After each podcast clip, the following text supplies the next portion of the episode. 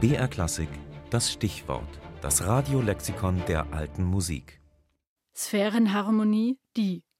In der Antike entwickelte Theorie über den Klang des Universums.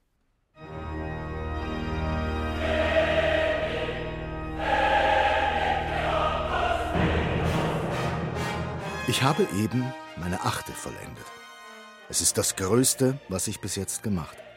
Und so eigentlich in Inhalt und Form, dass sich darüber gar nicht schreiben lässt. Denken Sie sich, dass das Universum zu tönen und zu klingen beginnt. Es sind nicht mehr menschliche Stimmen, sondern Planeten und Sonnen, welche kreisen. Das schreibt Gustav Mahler in einem Brief Anfang des 20. Jahrhunderts, nachdem er seine achte Sinfonie komponiert hat und offensichtlich selbst noch ganz überwältigt ist. Die Idee, dass es Musik gibt, die nicht auf der Erde entsteht, die nicht von Menschen erzeugt wird, sondern überirdisch ist, diese Idee ist uralt. Sie entstand, als man noch dachte, dass die Erde das Zentrum des Universums ist, um das sich die übrigen Himmelskörper drehen. Zwei feste Körper, die aufeinandertreffen, erzeugen einen Klang. Somit müssen also auch die Sphären, in denen sich die Himmelskörper befinden, einen Ton, eine Art Musik erzeugen, wenn sie sich berühren. Die Sphären stellte man sich in der Antike als mächtige Kugelschalen vor. Schon Pythagoras hat sich damit beschäftigt, das war im 6. Jahrhundert vor Christus. In seiner Theorie weist er jedem Planeten einen bestimmten Ton zu, womit sich eher ein Sphärenakkord, eine Art Cluster, als etwa eine Melodie ergibt. Später dann dachten auch Platon und Aristoteles über die Himmelstöne nach. Letzterer geht auf die Hörbarkeit dieser Klänge ein. Da es aber unbegreiflich erschien, dass wir diesen Klang nicht hören, so erklären sie, das komme daher, dass wir gleich von Geburt an diesen Klang hörten, so dass er uns gar nicht durch den Unterschied von der ihm entgegengesetzten Stille zum Bewusstsein käme.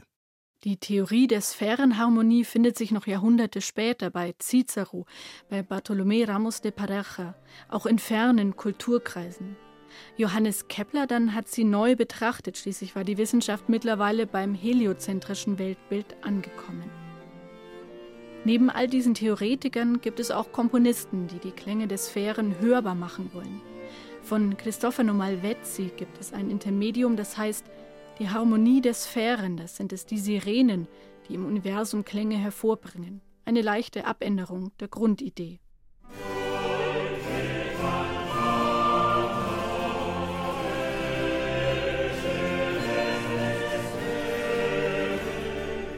Wir steigen herab vom Paradies und lassen die Sphären im Reigen sich drehen zu unserem Gesang an diesem Freudentag.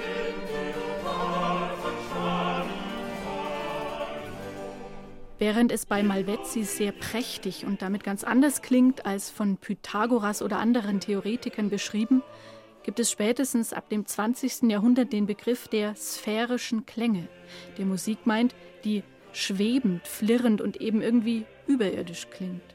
Die Töne einer Glasharmonika etwa oder Werke von Komponisten wie Eric Whittaker, Heinz Holliger oder Arvo Pärt. Werke, in denen der Rhythmus oft eine untergeordnete Rolle spielt und in denen manchmal auch Cluster erklingen. Vielleicht kommt das John Cage-Projekt As Low as Possible, bei dem ein Stück in eine 639-jährige Unendlichkeit gedehnt wird, der Sphärenharmonie von aller bisher auf Erden gespielter Musik am nächsten.